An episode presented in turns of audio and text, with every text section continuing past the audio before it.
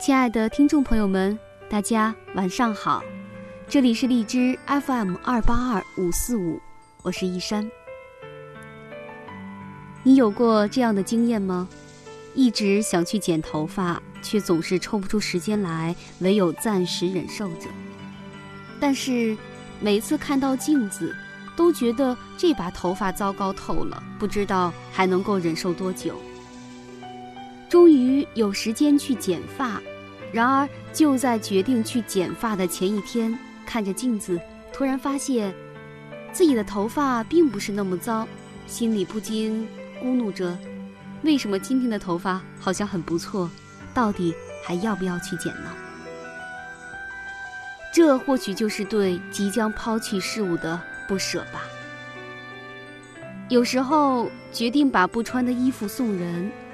到了要拿去送人的时候，忍不住再看一眼，突然觉得这些衣服也许以后还是会穿的，而其实呢，其中大部分已经有三五年没有穿过。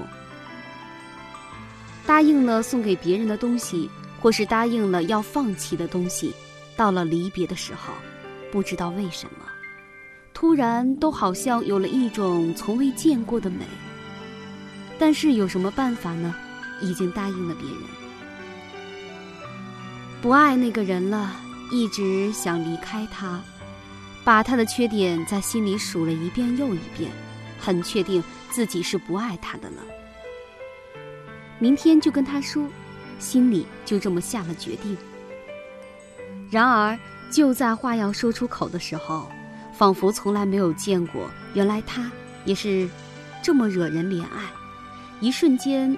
往事重回心头，心里想，他对我并不坏呀。然后又想，跟他一起，也许还是会幸福的。其实我们总是这样品味着即将抛弃事物的苦涩。